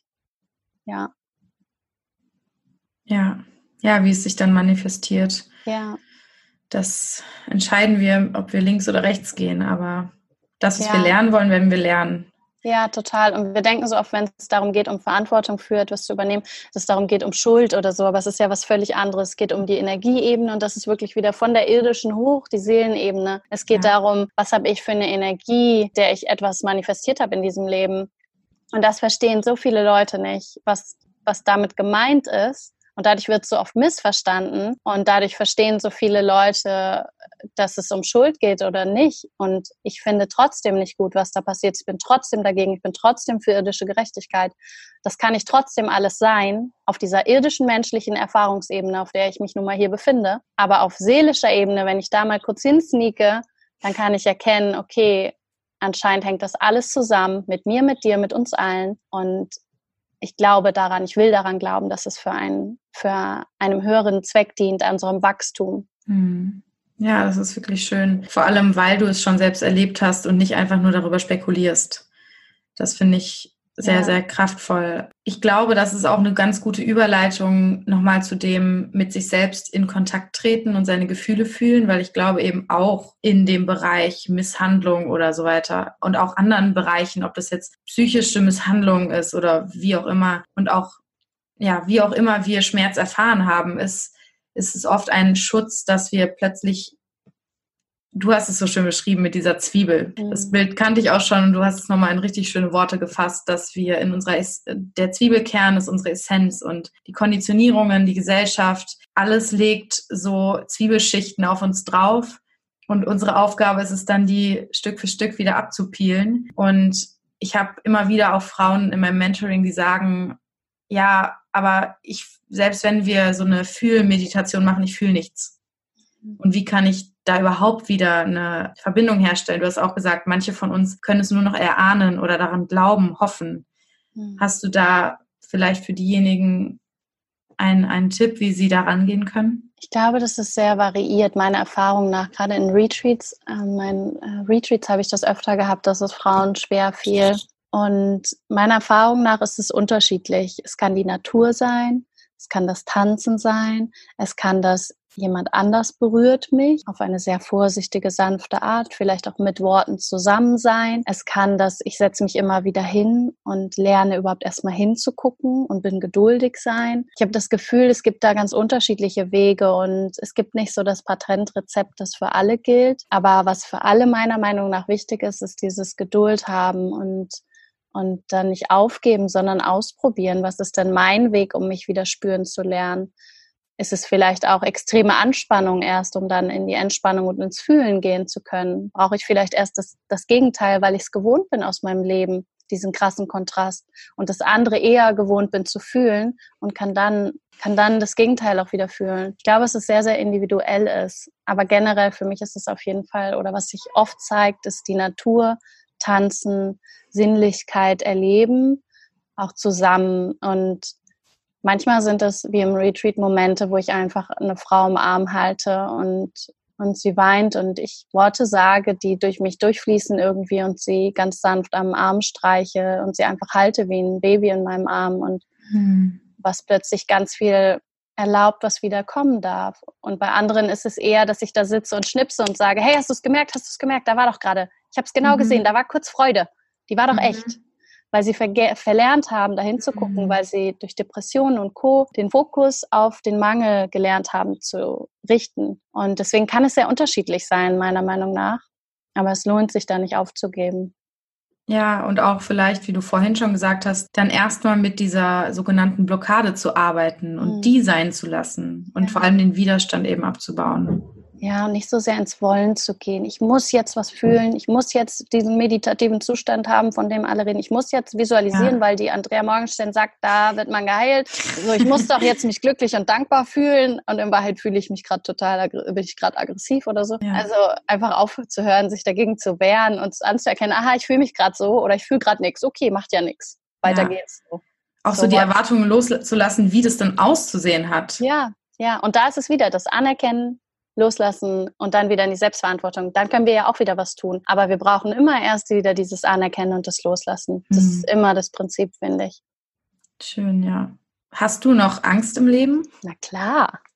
Was wäre das für ein Ziel, keine Angst mehr zu haben? Nee, also es interessiert mich ganz, ganz ehrlich, weil ich mich ganz persönlich mit dem Thema viel beschäftige und ich mich gefragt habe, durch den ganzen Schmerz, den du erlebt hast, vielleicht ist die Angst weggegangen, weißt du, und du bist einfach nur noch so dankbar, überhaupt noch zu leben. Das könnte ich mir auch vorstellen. Nee, ist eine, ist eine interessante Frage. Ich wollte die auch gerade gar nicht kleiner machen mit meiner Antwort. Ich glaube, ich habe mir zwischendurch mal gesagt, dass ich keine Angst mehr hätte, glaube ich, und habe für mich so einen Satz formuliert von, ich habe keine Angst davor, mit dir durch die Dunkelheit zu gehen, weil ich keine Angst vor der Dunkelheit mehr habe. Aber es stimmt in Wahrheit nicht, weil ich weiß, wie unangenehm die Dunkelheit sein kann habe ich weiterhin Angst manchmal vor der Dunkelheit. Wenn mein Papa zum Beispiel gerade, der seit Dezember Krebs hat, ähm, während ich das Buch geschrieben habe, kam die Diagnose. Natürlich, ich bin ein Mensch, klar habe ich da geweint und Angst gehabt, dass, dass es jetzt soweit ist dass es jetzt soweit ist und ich da durchgehen darf, muss, sollte, äh, will, was auch immer äh, gerade da ist, sei es gerade die Opferrolle oder nicht, aber dass diese Schmerzzeit jetzt kommt. Und einfach weil ich weiß, dass es so sehr weh tut.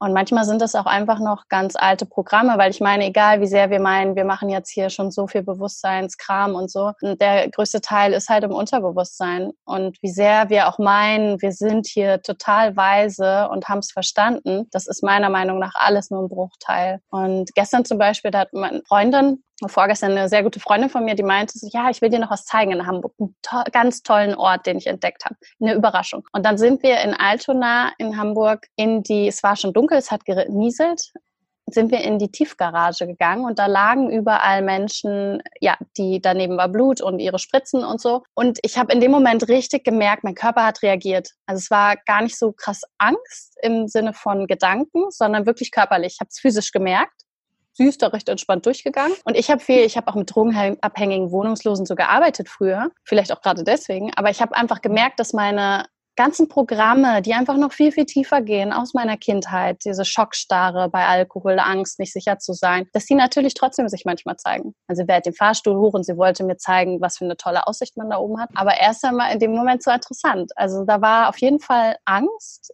nicht in Form von Gedanken, sondern einfach eine körperliche Reaktion. Und ich glaube, es geht auch nicht, die wegzumachen, weil nehmen wir an, da wäre tatsächlich jemand um die Ecke gekommen und was auch immer diese Person gewollt hätte. Die Angst dient mir ja in erster Linie.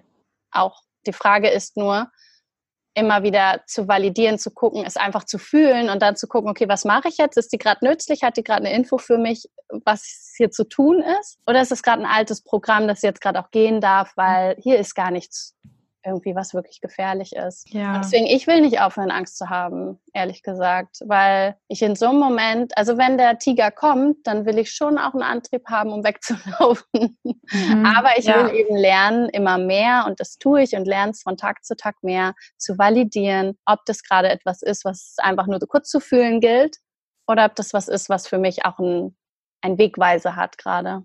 Ja, ich habe zum Beispiel noch ganz, ganz tiefe Verlustangst immer sitzen, auch mit meiner neuen, jetzt gar nicht mehr so neuen Beziehung, teilweise, die mich dann auch echt manchmal meine Nacht wach hält oder so und mhm. ich dann irgendwie ständig prüfe, also da auch manchmal so ein, also so in Momenten, wo ich dann von dieser Angst auch übermannt werde, tatsächlich auch so ein bisschen so ein Zwangsverhalten plötzlich habe, also so ein Kontrollverhalten, dass ich dann tausendmal prüfe, ob mein Herd auch wirklich aus ist, ob ich meine Wohnungstür abgeschlossen habe, solche Sachen, die aus dieser Angst herauskommen und dann immer wieder auch irgendwie prüfe, ob, ob er online war, nicht mhm. weil ich prüfen will, sondern weil ich wissen will, ob er noch lebt. Ja. Und das ist halt so eine Angst, die ich gerne für mich lösen möchte, weil sie mich ja. natürlich auch davon abhält, ihn frei sein zu lassen. Hm, und selbst frei zu sein. Sowieso. das auch, ja. Ja, total. Es ist genau das, dieses Validieren, ne? gucken, okay, da ist, was gibt es da gerade? Ist das eine ernsthafte, eine Angst, die gerade wichtig ist, weil es um mein Überleben geht?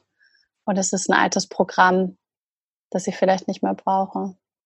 Und wie bist du dann zum Beispiel mit dieser Angst, ist ja vielleicht auch eine Art Verlustangst bei deinem Vater dann gewesen, ähm, umgegangen? Ich habe es gefühlt. Ich habe mir die ersten zwei Tage, glaube ich, waren es im Dezember, habe ich nicht geschrieben und habe mir quasi freigenommen und habe einfach ganz doll gefühlt. Ich habe ab und zu mal geweint, hatte eine super süße Katze, die in der Zeit zu mir gekommen ist, mit mir ganz viel Zeit verbracht hat und habe es einfach gefühlt, habe es einfach da sein lassen, weil mehr brauchen Gefühle ja einfach nicht. Die dürfen einfach da sein und dann gehen sie auch wieder und im nächsten Moment kann ich wieder freudig rumtanzen und dann sind sie halt wieder da und mehr habe ich damit einfach habe ich nicht gemacht, weil mehr brauchen Gefühle in Wahrheit nicht meiner Meinung nach. Ja. Weil die, die will ich auch gar nicht weghaben im, im Sinne von, also ich will doch ein fühlendes Wesen bleiben. Ich will ein fühlender Mensch bleiben. Wenn, wenn meine engsten Menschen, die ich liebe, wenn, wenn, denen, wenn die gehen von dieser Erde, dann ist es auch eine Form von Liebe, aber eben andersrum gefühlt, wenn ich Angst habe, dass sie gehen, weil ich so gern noch mit ihnen Zeit verbringen möchte. Ja. Ja, was, deswegen war es okay. Was sagst du Menschen, die noch zu viel Angst davor haben, dann zum Beispiel überhaupt gedanklich an diesen Ort zu gehen. Also ich habe ganz speziell eine Dame, mit der ich arbeite, die immer wieder sagt, so, also ich habe ihr ähnliche Sachen gesagt wie du gerade, mhm. ähm, die immer wieder sagt, ja, aber sie kann einfach nicht an diesen Ort gehen der Angst und der Trauer bei dem Gedanken, zum Beispiel ihre Mutter zu verlieren. Mhm. Dann macht sie es halt nicht. okay. Dann, also ich finde, für mich ist es da ganz simpel. So, ja, dann ist es halt gerade, willst du es halt gerade nicht, dass es dran ist. Das mhm. ist wie die mhm. Opferrolle. Wenn sich Leute mit Händen und Füßen dagegen sträuben, gegen das, was ich sage, und sie wollen ja. dahin zur Heilung, aber sie wollen da, weil sie die ganze Zeit Abers finden, dann stehe ich da und lasse mhm. los. Das ist ja. das, was ich im Retreat, was die, das größte Learning in jedem Retreat immer wieder ist und von Anfang an war, selbst wenn jemand nach einem Tag gehen würde und sagen würde, es ist alles scheiße, ich lerne hier gar nichts und das ist und was weiß ich, auch da, ich lasse los, was auch immer hier gerade für uns alle wichtig ist. Und manchmal ist es wichtiger, nicht dahin zu gehen, wo wir gerade meinen, wo ja. es hingehen sollte. Also ich lasse quasi los, was ich meine, was wichtig wäre. Ja, das ist gut für mich zu hören gerade. Danke. Das Krasseste, also das Wichtigste und die größte Heraus nee, die größte ja, Herausforderung immer wieder im Coaching, finde ich. Mm. Loslassen, loslassen, loslassen. Es ist konstant loslassen. Ich sage oh, was, ja. was bei dir ankommt, loslassen. Ich höre was, okay, loslassen, was ich meine, ja. was es ist. so, ja. ja, vor allem, ich habe tatsächlich manchmal dann eben noch Zweifel und denke plötzlich, ich bin nicht gut genug, der anderen Person einen Weg zu zeigen. Aber wenn ich halt sage, es ist einfach nur das Fühlen und die Person hätte aber gerne 30 Techniken und ich bin aber der Meinung, das ist nicht die Lösung, sondern tatsächlich einfach das Fühlen, dass ich dann mich nicht als schlecht empfinde, ne, sondern tatsächlich das auch mal bei der anderen Person stehen lassen kann. Und auch bei dir, dass du dich dann schlecht fühlst. So what? Ja. Ist halt gerade dein Thema. Ja, Macht ja nichts. Es ist wieder dieses, okay, anerkennen, es ist gerade da. Na gut, ist halt gerade da. Keine Ahnung, ob das bleibt. Ist jetzt nicht meine Lieblingsseite an mir. aber die, ich weiß ja, dass die geht, weil du bist den Weg ja schon gegangen. Und die, gerade dieses, ja, die, die meisten Leute wollen ganz viele Techniken von uns haben, mhm. weil da können wir uns ja so schön dran festhalten mhm. und dann bleiben wir immer schön im Kopf und gehen nicht so ins Gefühl und können noch so ein bisschen Sicherheitsabstand zu diesen ganzen Emotionen behalten. Aber in Wahrheit, der Kern von allem, und ich habe so viele Techniken und Tools gelernt, ich finde die alle toll, es macht mir mega Spaß, aber in Wahrheit braucht es das alles nicht. Ja. In Wahrheit braucht es nur erkennen, aha, Gedanke, aha, Gefühl, anerkennen, loslassen, weitergehen. Da bin ja, sage ich auch immer. ja. Ich weiß, wie schwer es auch ist, das manchmal zu hören, weil ich mir auch manchmal selbst damit auf die Nerven gehe. ja. Sehr ähm, gut, dann verstehst du die anderen ja. ja, durchaus. Ja. War es für dich eine Herausforderung, das Buch zu schreiben? Das Schreiben überhaupt nicht. Nee, das Schreiben hat einfach mega Spaß gemacht. Letztes Jahr, selbst als dann äh, die Diagnose auch bei meinem Papa kam und so, für mich war das alles also es lief einfach. Es hat mega Spaß gemacht. Es lief total. Mit dem Verlag, das war so ein bisschen, es war, mhm. ist halt was anderes. Ne? Ich äh, mache Sachen für mich und so und dann kommt da noch jemand und hat eine Meinung und da habe ich auch Unterstützung, habe ich beim Schreiben gehabt von einer ganz wundervollen Frau, die mir geholfen hat, auch was Dramaturgie und so angeht, einfach noch, ja, viel zu lernen, was ich einfach noch nicht wusste. Das war großartig und die größte Herausforderung ist jetzt eigentlich tatsächlich für mich das Veröffentlichen, weil ich mhm. halt eher so ein Fühltyp bin. Und als ich das Buch in der Hand hatte, dachte ich so, fuck, jetzt können das Leute lesen. Und ja. zwar nicht nur Leute wie du, sondern auch Tante Emma aus dem Dorf nebenan und Herr Ulrich, mhm. der meine Familie kennt. Und die und die, die mich so kennen und die, die das mit dem Anerkennen, was du gerade so, weil du auch auf dieser Ebene denkst mit dem sexuellen Missbrauch, dieses Anerkennen davon, dass auch das alles im Großen und Ganzen für mich wichtig war und Sinn gemacht hat, das ist für andere ein ganz schön krasser Trigger. Mhm. Damit rauszugehen, fühlt sich immer noch total verletzlich an. Also es ist weniger geworden, aber es fühlt sich immer noch sehr verletzlich an. Und das vor allem, weil da meine Visage so groß auf dem Körper ist. Und dann steht da auch noch meine Geschichte drin, viele Sachen. Ja. Und dann eben auch noch eine Wahrheit bei der ich weiß, dass ich bei vielen damit anecke, mit diesem radikalen Anerkennen und mhm. Aufgeben der Opferrolle.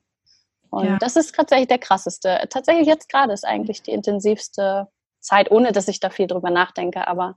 Glaube ich ja, dir voll. Ja, das da Schreiben war mehr Spaß. Auf jeden Fall dir auf die Schulter klopfen für diesen Mut auch. Ja.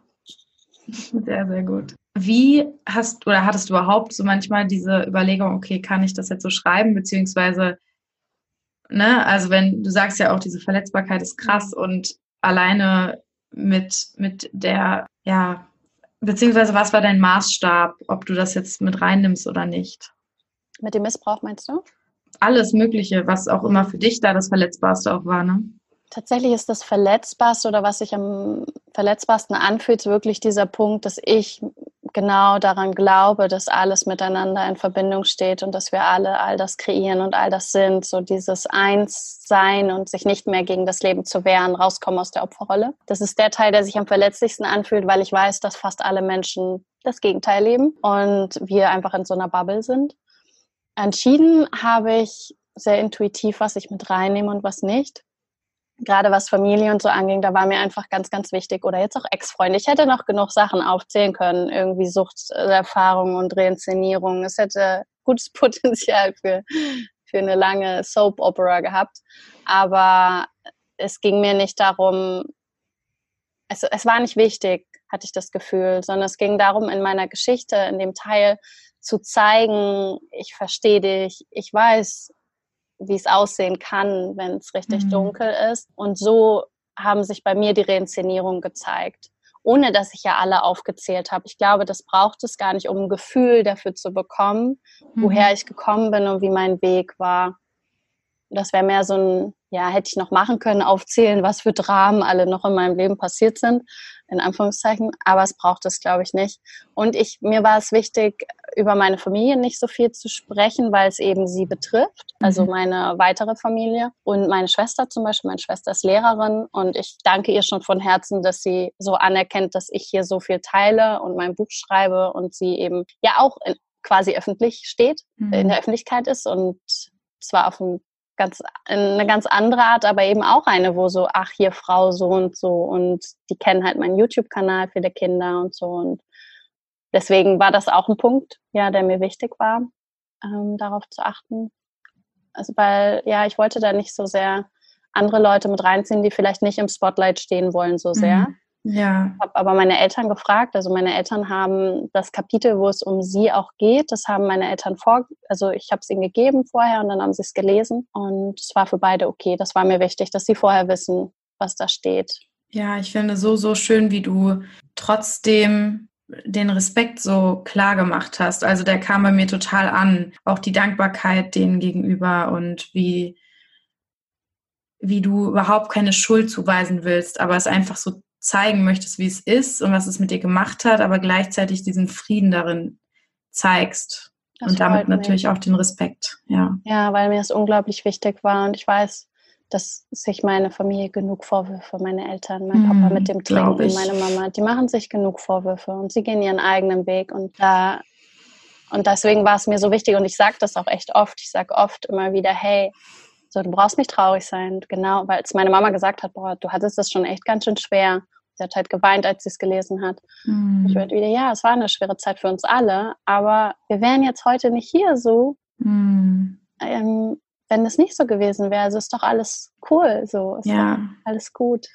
Ja, ich sage meinem Papa auch immer, weil ich ihn schon auch oft erwähne, weil ich glaube ich auch da viele Wunden mitgetragen habe, dass immer wenn ich was erwähne, weil ich es sagen möchte, weil ich es teilen möchte, weil ich sonst was zurückhalten würde, sage ich immer eben auch dazu, ich will nur, dass du weißt, ich bin dankbar, dass du so gehandelt hast, weil mhm. ich bin davon überzeugt, dass das meinen Weg geebnet hat und auch meine Seele sich ausgesucht hat, dass du dich so verhältst, weil ich das so brauchte, damit ich jetzt hier bin.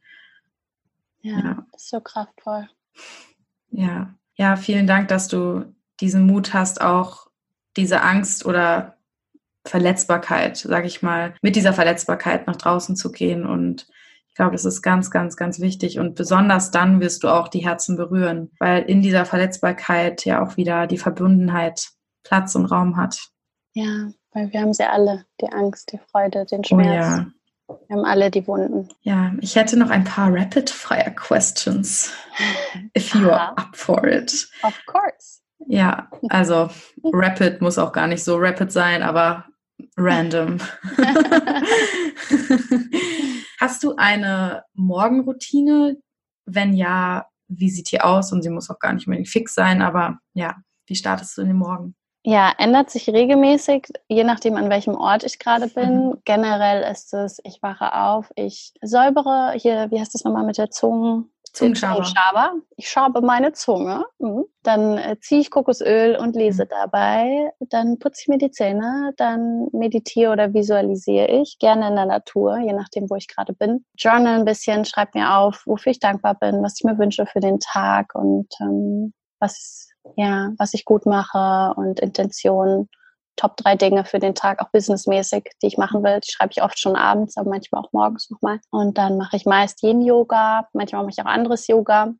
Manchmal singe ich noch, mache ein bisschen Musik und manchmal lege ich noch Karten. Ist auch ganz intuitiv. Auf Bali die letzten Monate war es wieder ganz der Kraftsport. Ich liebe Kraftsport halt total. Ich sehe nicht so aus, aber ich liebe das. Mhm. ich habe keine großen Bizeps oder so, aber ich äh, mag Kraftsport total gerne und das das heißt, letzten Monate war das eher so das, was ich als erstes nach dem Ölziehen und Meditieren gemacht habe. Und also was die Bewegung ist, ob es Yin oder Yang ist, das mache ich ganz, ganz intuitiv dann am Tag. Was ist dein Sternzeichen, Aszendent und Mond? Zwilling und ähm, Zwilling, Aszendent, Skorpion. Ähm, mein Mond ist Fische. Hm, ja, das macht Sinn. sehr, sehr schön. Bei welcher Tätigkeit vergisst du die Zeit? Hm, beim Singen und Tanzen. Hm, schön, ja, das kann ich total nachvollziehen. und beim Sex, wenn er gut ist. Ja. Also gut im, gut im Sinne von äh, Spaß macht und so. Ja. ja. Welche drei Worte verbindest du mit Mama Bali? Hm, Heilung, Energie und Kraft. Schön. Ähm, was möchtest du unbedingt noch gemacht haben in diesem Körper, in diesem Leben? Das ist interessant. Das erste, was gerade kommt, überrascht mich selbst, ist ein Schokoladenbad. so ich bisher nicht. Ja, okay. Was ich gerne noch in diesem Leben gemacht haben möchte.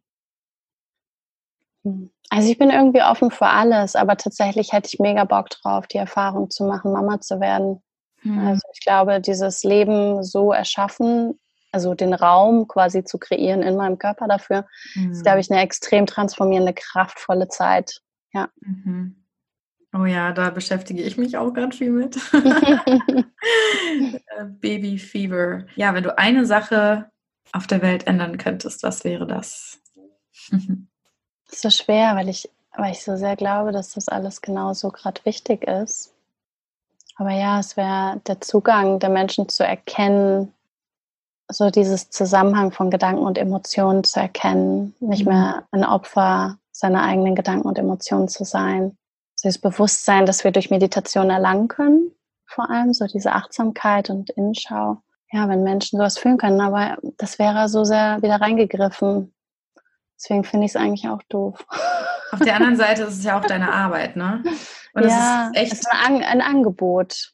Ja, es ist echt spannend, dass eigentlich fast jeder so, den ich hier diese Frage stelle, so seine Hauptmessage der Arbeit präsentiert, was ja auch mhm. total schön ist, weil es zeigt, dass die Arbeit sehr sinnbehaftet ist für die Person.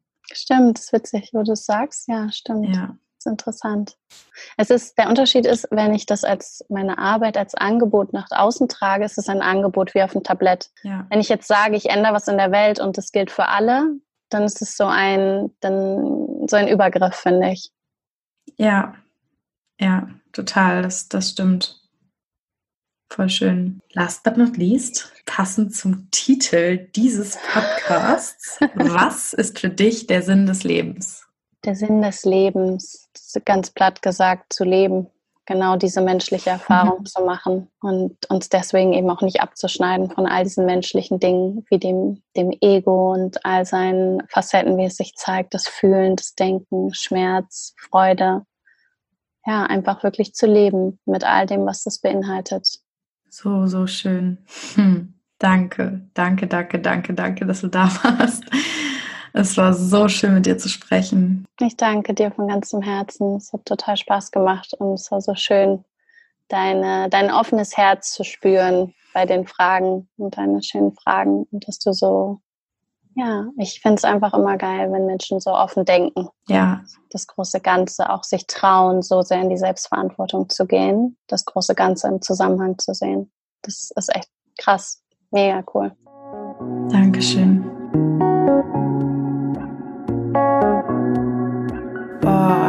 Das war eine so, so tolle Podcast-Episode mit Andrea Morgenstern. Ich bin extrem dankbar für dieses intensive und tiefe Gespräch mit ihr und für die ganzen wundervollen Umwege und Ausschweifungen, die wir so unternommen haben. Ich liebe, liebe, liebe, liebe diese Art von Gespräche und hoffe wirklich sehr, dass ihr sie auch so liebt wie ich. Gebt mir sehr gerne ein Feedback, zum Beispiel in Form einer iTunes-Rezension oder einfach einer Nachricht bei Instagram. Da freue ich mich sehr. Und Andrea sicherlich auch, wenn ihr uns ein bisschen Liebe zurückschickt und uns sagt, ob die Liebe angekommen ist. Und schaut auf jeden Fall bei Andreas Soul to Go Podcast vorbei. Der ist ganz, ganz, ganz toll.